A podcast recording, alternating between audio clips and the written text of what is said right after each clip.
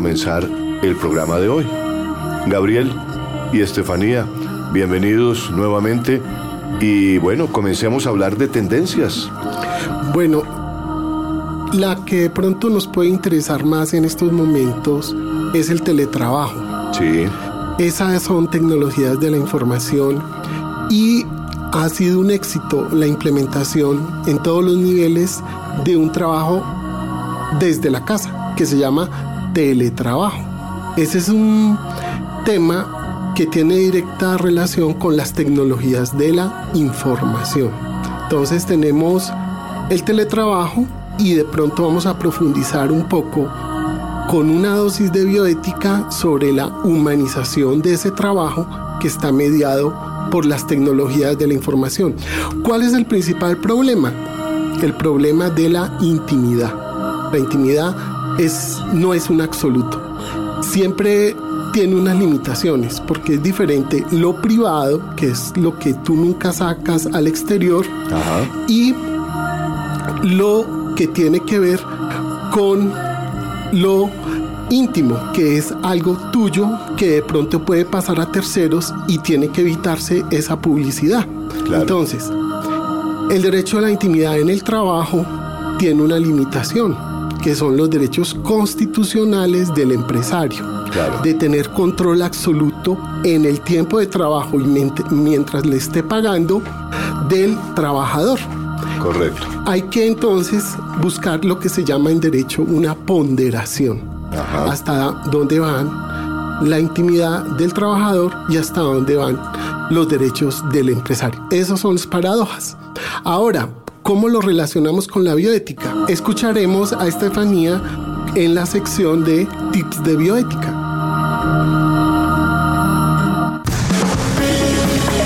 En el mundo del trabajo, bioética laboral.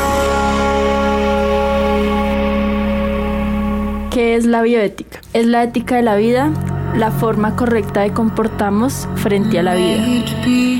Etos de bios. La bioética es importante por ser un instrumento que enriquece el significado de los derechos humanos, que pretende ser la expresión de una nueva responsabilidad por la vida y de una ética civil que nos permite abordarla y descifrarla con una totalidad. Y a propósito de la, del teletrabajo, eh, Gabriel, cómo va el desarrollo del teletrabajo a nivel mundial.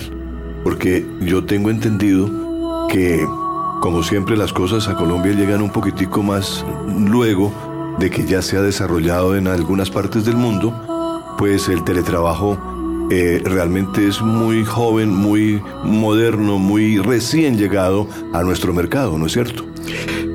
El teletrabajo tuvo sus inicios en la necesidad de mejorar la calidad de vida del trabajador. ¿Cómo se mejora esa vida?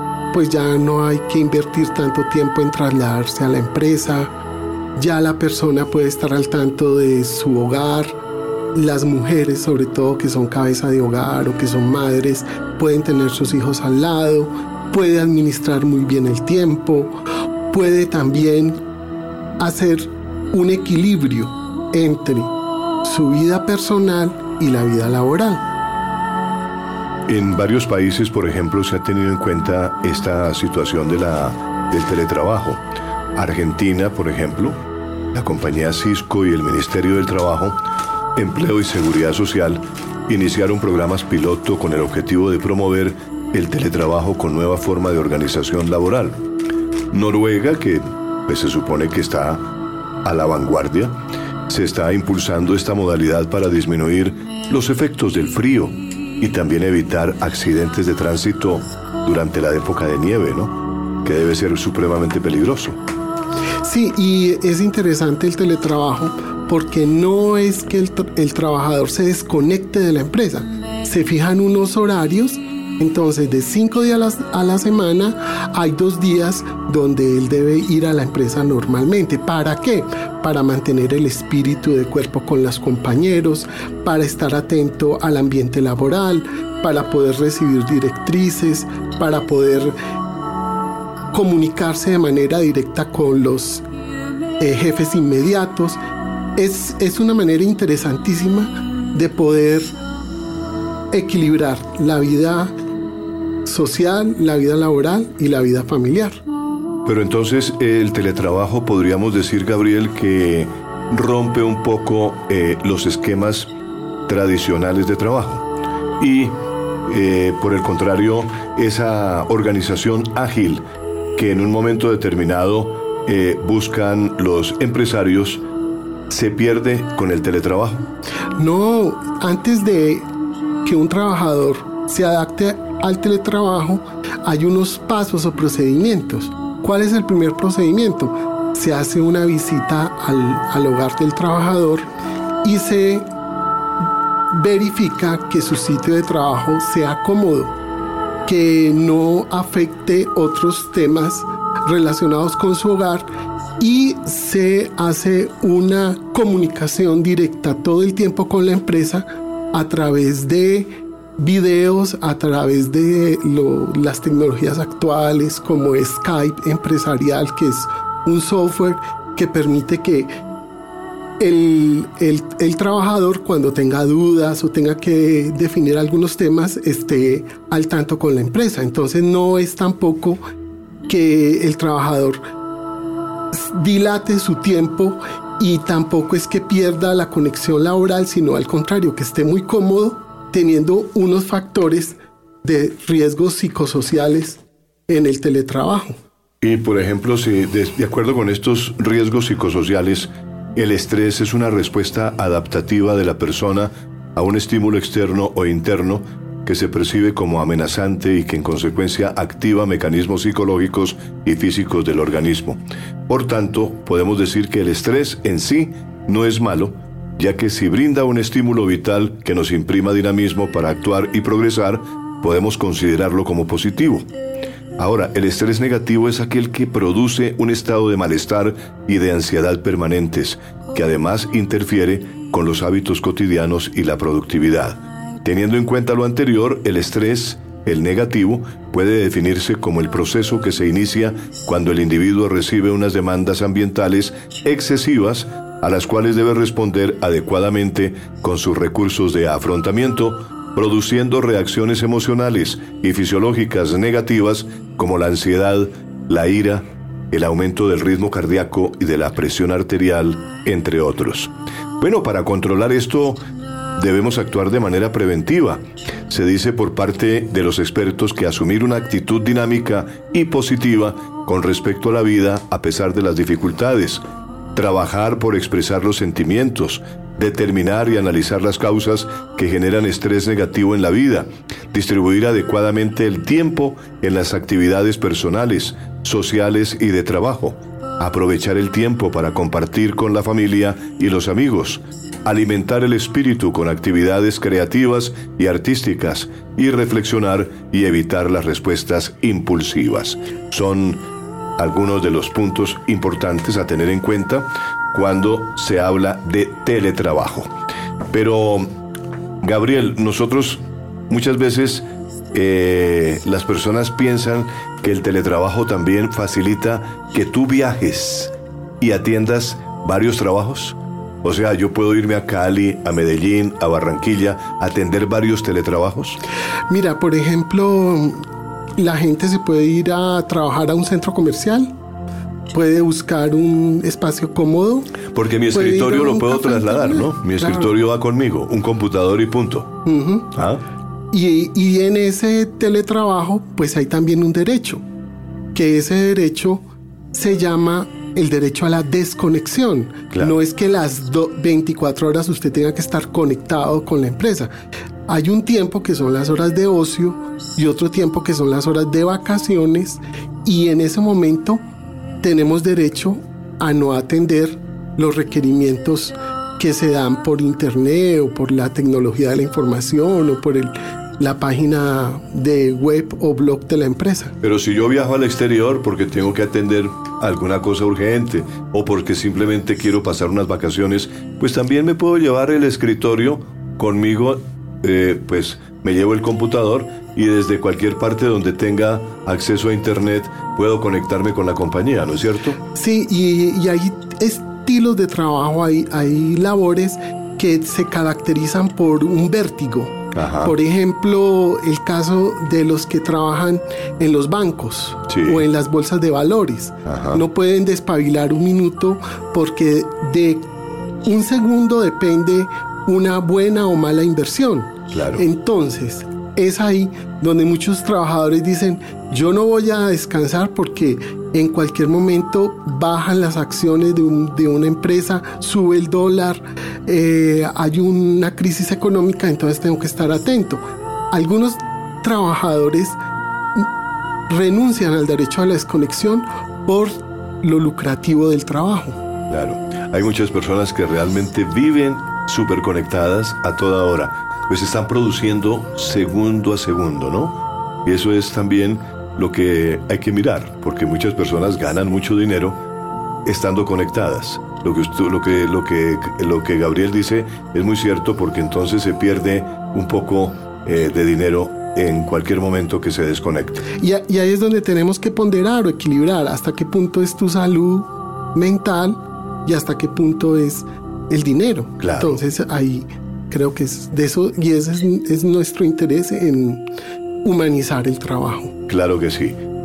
Gabriel, estamos hoy en el mundo del trabajo y sería muy conveniente para nuestros oyentes transmitirles un mensaje a título de un caso específico. Lo que hemos denominado aquí historias laborales, ¿no? Y entonces vamos con eso. Les contamos una historia.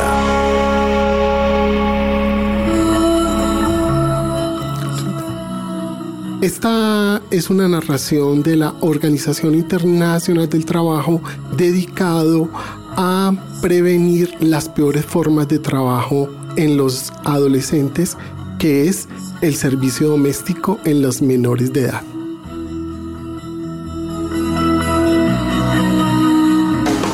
El programa para la erradicación del trabajo infantil de la Organización Internacional del Trabajo presenta Historias de lavar y planchar.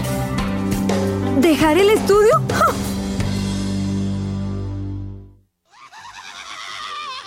Nuestro automonstruo está vivo, cariño. Buenas, niños, ya llegué. Hola, mamita. Ah, ¿Cómo le fue en el colegio? Espero que ya haya hecho tareas, ¿no? Sí, mamita, yo ya hice mis tareas. Muy bien, Miguelito. ¿Y dónde está Natalia? No sé, yo llegué solo de la escuela. ¿Cómo así? Entonces no ha venido en todo el día. Uy, yo no sé a dónde va a parar esa niña. Será esperar a que llegue. Hablando del rey de Roma, Eh, buenas. ¿y usted dónde andaba metida? ah? ¿Cómo así que no fue a estudiar hoy? Mm, lo que pasa es que a mí no me gusta la escuela. ¿Cómo así? Ay, a mí no me gusta estudiar, eso no sirve para nada. Además, hoy estuve todo el día donde la señora Olga ayudándole en el oficio de la casa y mire, me pagó. Ay, pero mija, usted solo tiene 13 años y todavía no tiene edad para estar trabajando. Pero ¿para qué voy a estudiar si me va mejor haciendo oficio? Doña Olga me prometió que me pagaba más y iba todos los días. Hasta me dijo que me quedara a dormir allá. Ay, yo a la escuela voy a perder el tiempo y no quiero volver más. Ay, pero Natalia, entienda que si usted estudia un poco más, va a tener más oportunidades de encontrar un trabajo donde le paguen más. Pues esta es una buena oportunidad. Además, si yo me salgo del estudio y me pongo a trabajar juiciosa, le puedo ayudar con los gastos de la casa. Pues yo le agradezco, pero... Ay, ¿Ahora quién será? Miguelito, haga el favor de abrir la puerta. Sí, mamá. Hola, Miguelito, mijito, ¿qué hubo? ¿Su mamita está? ¿Qué hubo, vecina? Siga. ¿Qué ay, María? ¿Cómo le ha ido? ¿Y esa cara? Ay, no me diga que le van a echar de la casa donde trabaja. No, lo que pasa es que a Natalia le dio por salirse de la escuela para ponerse a trabajar. Y a mí no me parece. Ay, no, mijita, eso sí tiene usted toda la razón, María. Ay, No, no, no, no, no, eso es horrible. Ahora me las gané a las dos. Ay, no. No, mire, Natalita, mire, mijita. Yo me dejé creer de que las mujeres no necesitábamos tanta escuela, que eso para qué ser tan sabidas y que lo que uno necesita es saber cocinar bien y conseguir marido. Y ahí tiene, mijita. Me conseguí el marido, me hizo los dos chinitos y me dejó tirada. Pero yo no me quiero salir de la escuela para conseguir marido, sino para conseguir mi propia plata. A mí no me gusta ser una mantenida. Eso me parece muy bien, hijita. Lo que pasa es que si no se prepara no va a poder conseguir un trabajo bueno y progresar de verdad. Se va a quedar toda la vida trapeando como yo. Y eso yo no quiero para usted. Pero no ve que en el estudio estoy perdiendo el tiempo en el que ya podría ganar plata, así sea poquita. Y si me va bien, de pronto puedo hasta poner mi propio negocito. ¿Sí? ¿Y usted cómo va a hacer para sacar las cuentas? Ay, no, mijita, eso es fregado. Eso, mire, yo una vez quise poner una panadería y si uno no sabe de matemáticas, se le enredó todo y hasta ahí llegó. No, mijita, eso yo perdí un jurgo de plata. Además, si usted va a hacerle competencia a la tienda de la de la esquina, no, es que eso le toca sacar licencia a la alcaldía y eso es un poco de trámites y permisos. Ay, no, eso es horrible. No, no. Además, uno cómo va a saber de eso si uno no sabe. No. Pues... Mire, mija, no se aterca y haga el esfuerzo.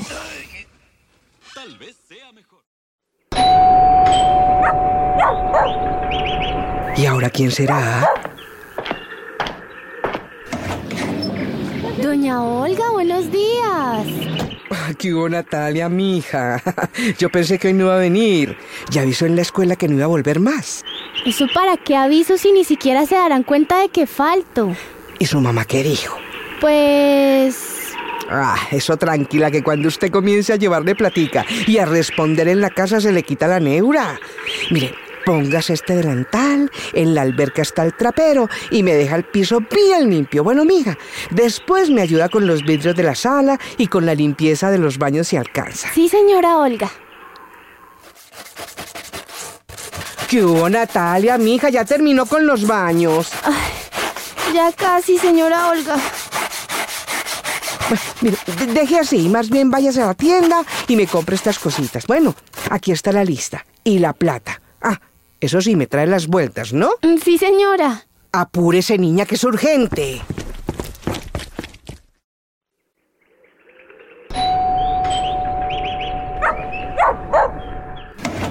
Eh, casi no llega, Natalia. Sí me trago todo. Creo que sí, señora. Y aquí están las vueltas. A ver, a ver. ¡Ah! Pero como así, aquí falta platica, mija. ¿Acaso cuánto le cobraron? Pues la verdad no sé bien, porque yo pagué con el billete que usted me dio y eso fue lo que me devolvieron en la tienda. ¿Y no pidió recibo? Ay, no, señora. Y yo no he cogido nada. Ah, no, entonces la tumbaron. Y me toca descontarle de su sueldo lo que hace falta. Pero ¿cómo así, doña Olga? ¿Yo qué culpa si no me devolvieron completo? Pues le toca aprender matemáticas para que no siga embarrando la mija. Yo no tengo por qué responder si usted no sabe ni siquiera sumar. Pero ¿cómo quiere que aprenda si usted misma me pidió que me saliera de la escuela? Ah, entonces encima de que yo le doy la oportunidad de darle trabajo, me sale con que es culpa mía que le roben por no avisparse. Pues sí, me tiene toda la mañana trapeando y haciendo oficio. ¿Y ahora no me quiere pagar? Ajá, ¿y qué más quiere la reina? ¿No ve que usted no sirve para nada más? Además, no sé si usted fue la que se quedó con las vueltas. Pues yo renuncio. Ay. No me voy a quedar limpiando baños toda la vida. Mucha malagradecida.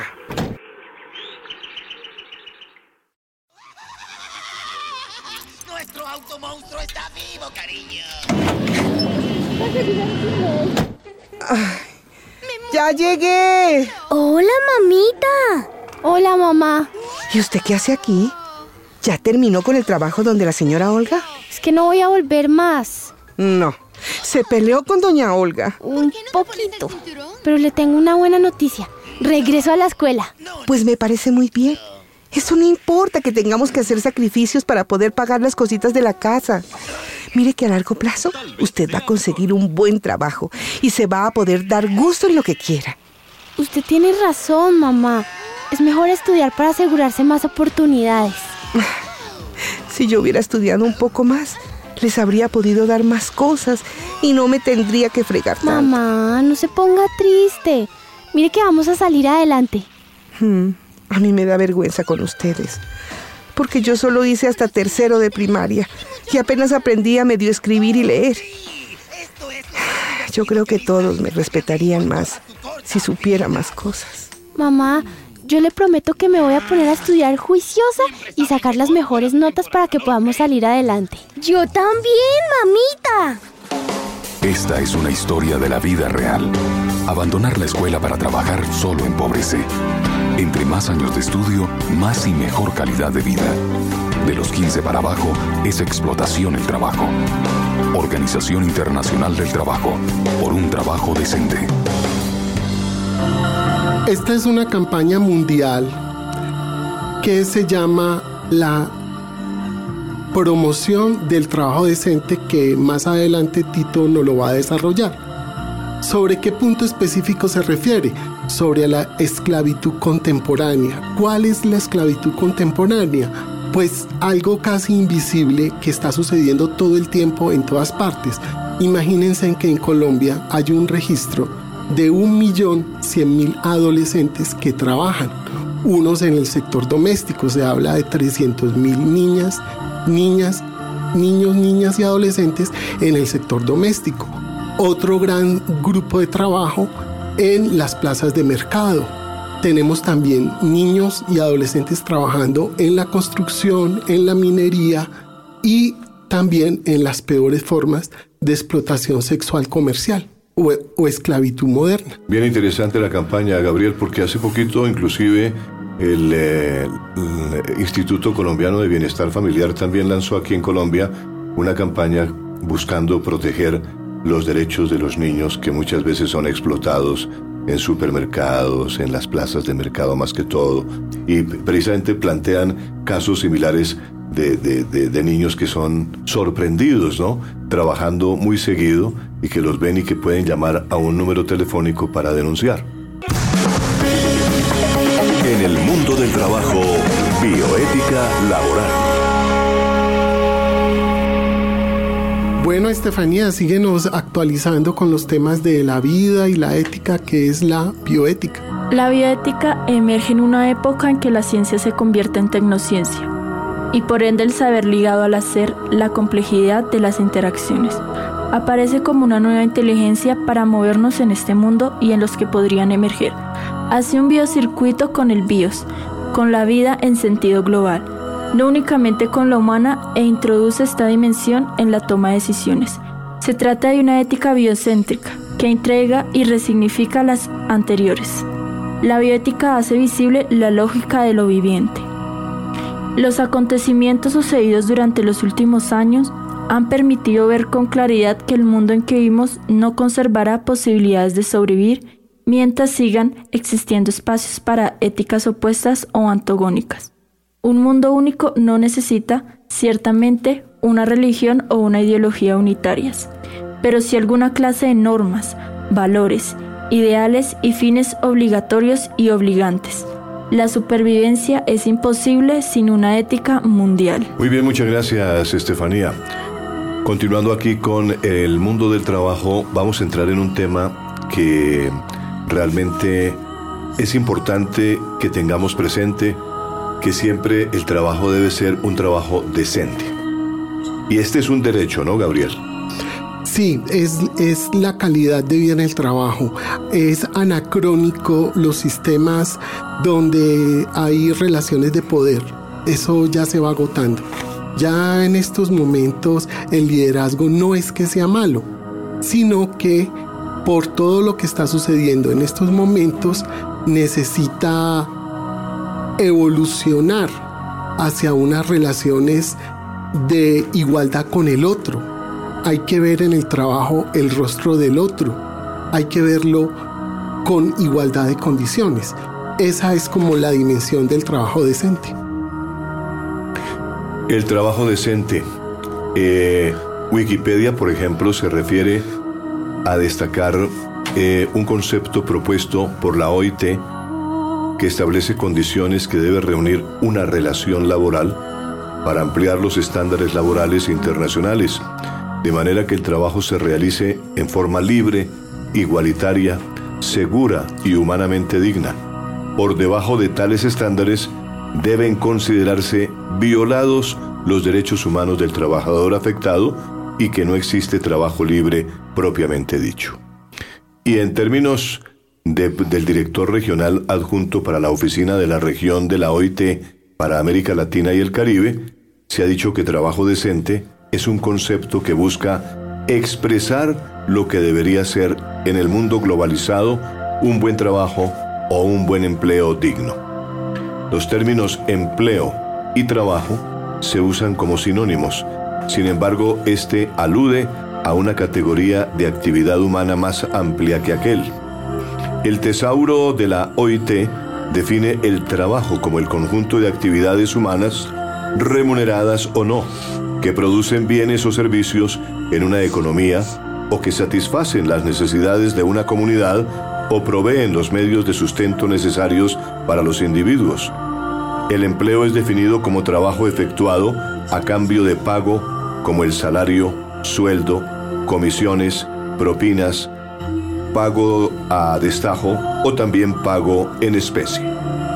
Sin importar la relación de dependencia, si es empleado dependiente, asalariado o independiente, que se llamaría autoempleo, ¿no? Y también es importante entender que hay una ley de leyes que está por encima inclusive de la constitución política, que son los tratados internacionales de trabajo. En dentro de esos encontramos la Declaración Universal de Derechos Humanos de 1948 y en el 2005 se proclamó la Declaración Universal de bioética y derechos humanos. Por primera vez en la historia, ya la bioética no se quedó solamente en lo médico y en los principios de importantísimos que son la esencia de la bioética que es la justicia, la autonomía, la beneficencia, la no maleficencia, la equidad, sino que ahí se habló de una bioética de política pública, que es la bioética social que busca la salud del trabajador y también busca la erradicación de la pobreza. A raíz de todo esto que, hemos hablado de bioética y de trabajo decente, pues hay una política pública, ¿no, Gabriel? Una política pública que realmente eh, ha sido inclusive impulsada por el Distrito Capital, donde se ha hecho un, total eh, eh, decreto sobre ese, sobre ese punto. La Alcaldía Mayor de Bogotá ha entrado realmente en esa política de impulsar y definir muy bien lo que es eh, el trabajo decente, ¿no? Como trabajo digno, como trabajo eh, que es productivo y desarrollado en condiciones de libertad, equidad, seguridad y dignidad humana, que se plasma fundamentalmente en eh, hechos a través del respeto de los principios de igualdad de género y no discriminación. El diálogo social es uno de los puntos importantes en los cuales vale la pena detenernos porque son definiciones que incluyen otro tipo de negociación, consulta o intercambio de información entre representantes de los gobiernos, empleadores y trabajadores o entre empleadores y trabajadores sobre temas de interés común relativos a la política económica y social. El diálogo social es a la vez un medio para alcanzar objetivos sociales y económicos y un objetivo en sí mismo, ya que da a la gente voz y participación en sus sociedades y lugares de trabajo. El diálogo social puede mejorar el diseño de políticas, contribuir a su aplicación efectiva y mejorar la calidad de los resultados. Es una política del diálogo social la que está impulsando también la Organización Internacional del Trabajo, ¿no es cierto? Es el denominado tripartismo. ¿Quiénes son los actores en el mundo del trabajo? El Estado, que es el que lo regula, los empresarios, que son los que producen la riqueza, y los trabajadores, que es la base de cualquier relación laboral. Claro. Esa relación es de suma, no es de resta. ¿Qué quiere decir eso? Que ya se ha ido agotando un sistema de confrontación entre trabajadores y empresarios. No, lo que estamos hablando es relaciones colaborativas, es ver cómo las empresas cada día evolucionan más en una solidaridad.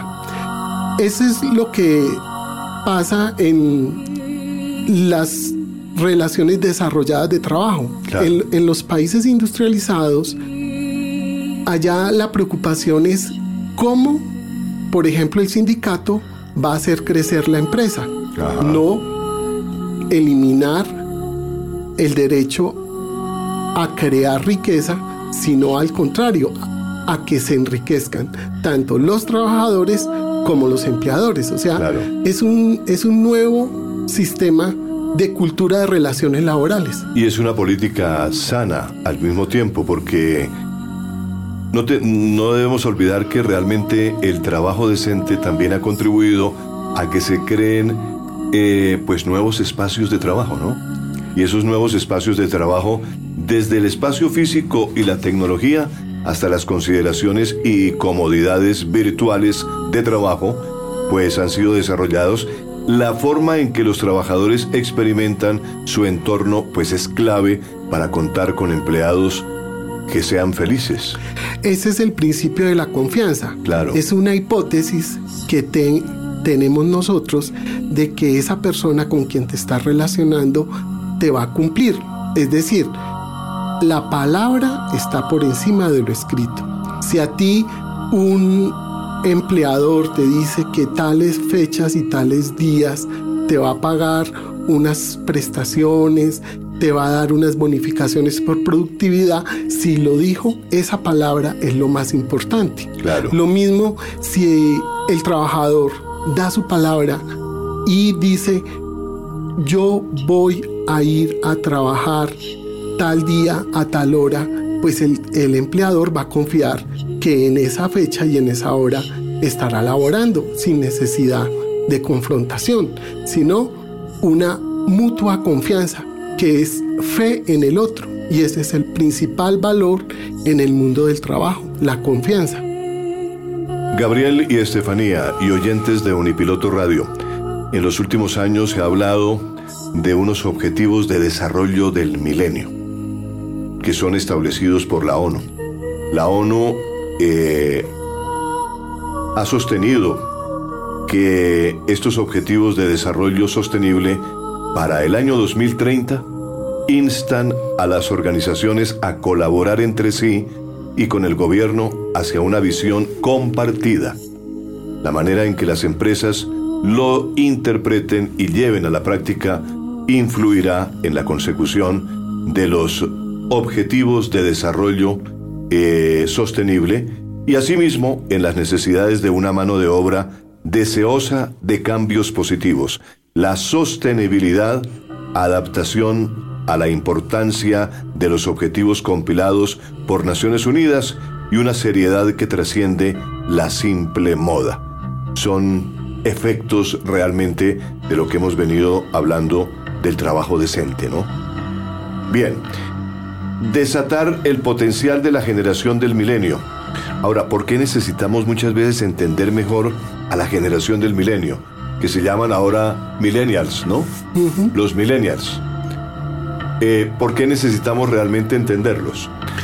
Porque examinando los atributos únicos que caracterizan a la generación y a sus hermanos menores, la generación Z, podemos pronosticar el futuro del trabajo. Exactamente, y eso es lo que se llama eh, la solidaridad, solidaridad intergeneracional. Sí. Eh, es entender al otro y hay unas fortalezas de las nuevas generaciones que es la tecnología. Entonces, lo que se propone actualmente es potenciar todas esas capacidades, incorporarlas a la dinámica del trabajo.